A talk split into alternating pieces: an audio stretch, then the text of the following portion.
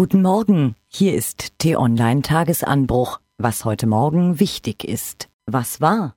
Zahlen gelten nichts in München. Jedenfalls nicht während des Oktoberfests oder wie sonst sollte man erklären, dass die Bayern-Bosse den zweiterfolgreichsten Trainer der Vereinsgeschichte abservieren. Die Leistung unserer Mannschaft seit Saisonbeginn entsprach nicht den Erwartungen, die wir an sie stellen, kritisierte Vorstandschef Rummenigge. Ein Kommentar dazu auch von Stefan Effenberg lest ihr unter t-online.de. Bei der Linken fliegen schon die Fetzen. Fünf Tage nach der Bundestagswahl ist in der ehemaligen Protestwählerpartei ein Strategiestreit ausgebrochen. Ich fahre viel Zug, aber sowas habe ich noch nicht gehört, geschweige denn gesehen, schreibt T-Online-Chefredakteur Florian Harms.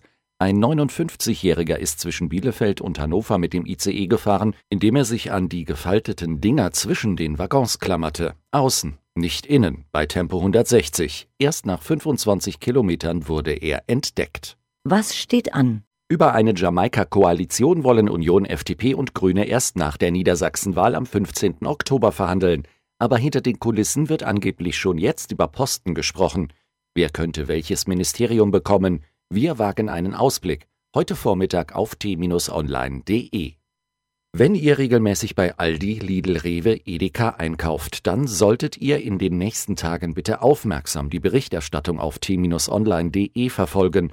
Dort werden alle über die Ermittlungen gegen den Täter auf dem Laufenden gehalten, der Lebensmittel vergiftet und eine Supermarktkette erpresst hat. Und Gerhard Schröder kandidiert heute in St. Petersburg für den Aufsichtsrat des russischen Ölkonzerns Rosneft.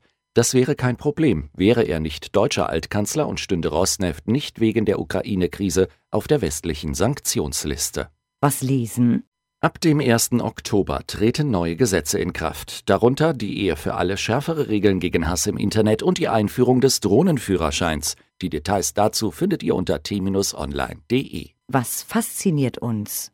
Wer wissen will, wie es ist, einen Monat lang auf einem Containerschiff zur See zu fahren, der muss keinen Monat lang auf einem Containerschiff zur See fahren.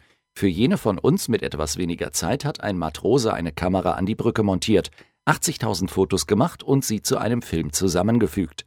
Das Ergebnis kann sich sehen lassen. Und seekrank wird man auch nicht. Mehr Informationen findest du unter t-online.de.